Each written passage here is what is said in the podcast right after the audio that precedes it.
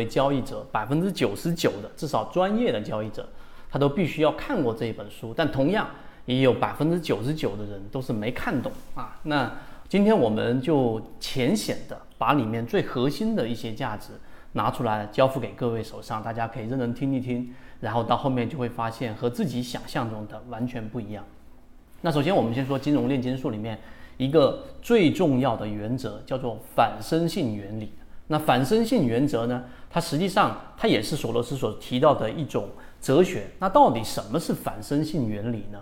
那用它的定义来说，实际上就是在包含着思维的参与者的环境当中。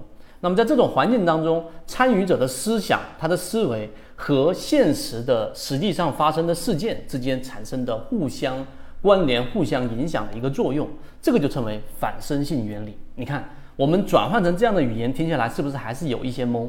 没有关系，我们再给大家去简易化、嚼碎了、揉碎了，交付给大家。第二点，那你想要更好的理解反射性原则，你必须要把你想要去研究、想要去预测、想要去预判、想要去判断的市场划分为两类。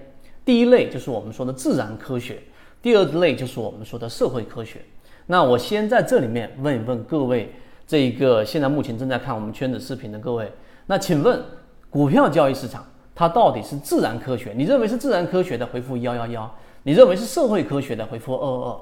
第三点，我们来区分一下，到底什么是自然科学，什么是社会科学？自然科学很简单，就是我们的数理化，对吧？物理等等这相关的。举一个简单的例子，我们一直都知道的重力实验啊，你到比萨斜塔上丢两个这一个不同重量的物体啊，有可能一个是。这个一百斤啊，有一个是一千斤，都一样。不同重量的物体在同样的高度丢下来，那么最后落地所产生的时间是一模一样的。所以跟这个你丢落的物体本身的质量是没有任何相关。这个在我们高中的时候就已经学过这个实验了。这个跟谁做这个实验没有关系，你做我做 A、B、C 甲乙丙丁做都一样。所以这是自然科学，就像物理一样，就像数学一样。他研究的是在自然界当中客观存在的事物以及它们所产生的规律，这是自然科学。所以呢，这是第一类。第二类呢，就是我们所说的社会科学。那就刚才我们所说的索罗斯里面所提到的，我们啊，社会科学里面包含什么？政治、经济啊、文学等等相关的，包括我们所说刚才问的那个答案，A 股市场或者说股票交易市场、金融市场，它实际上是属于社会科学。为什么？因为你去研究的就是我们所说的这一个市场当中的股价嘛，对吧？预测或者预判或者趋势或者压力或者买卖点。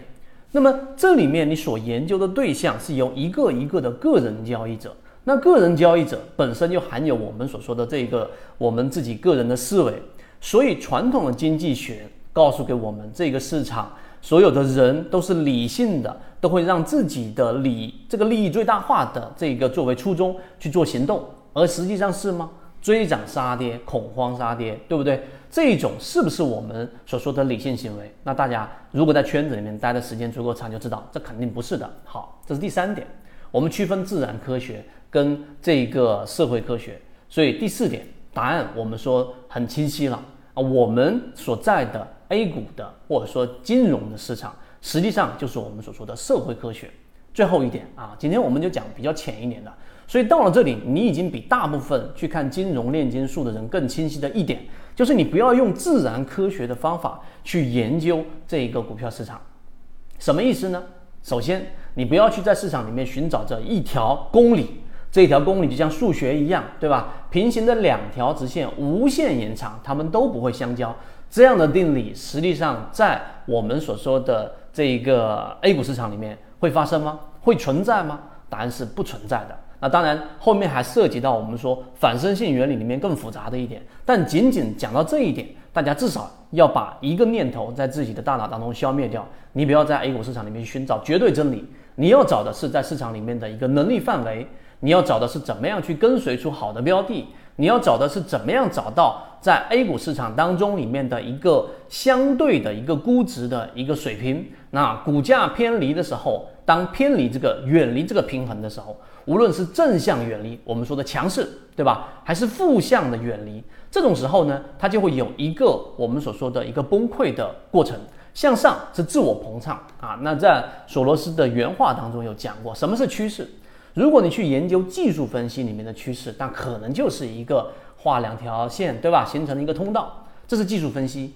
而另外呢，索罗斯所说的趋势是指在一个这个我们以股票来作为一个例子来说，当它形成一定的这一种啊这叫做繁荣期的自我膨胀，也就是说超买，我不断的认为这个标的还会不断的上涨。想一想零八年之前的这个次贷危机，或者是在衰落啊这一个过程当中的这一个自我毁灭。就是一个标的已经跌到这么低了，我认为它还会继续下跌。这种恐慌的心理，实际上呢，刚才我们所说自我膨胀和恐慌的心理这两种心理，实际上是交易当中投机的巨大机会。这是索罗斯非常擅长的。所以我讲了，这里面仅仅花了啊，可能五分钟、六分钟，给大家描述的。只要你是一个交易者，无论是小白还是进入市场很长时间的，你就会去知道哪一些东西是我们知道是真实的。而哪一些东西是虚假的？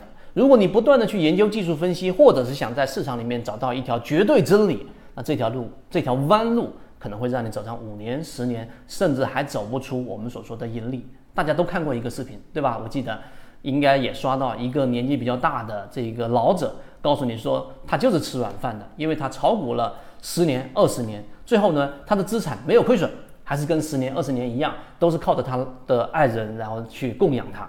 那你想，这是不是走了一条弯路？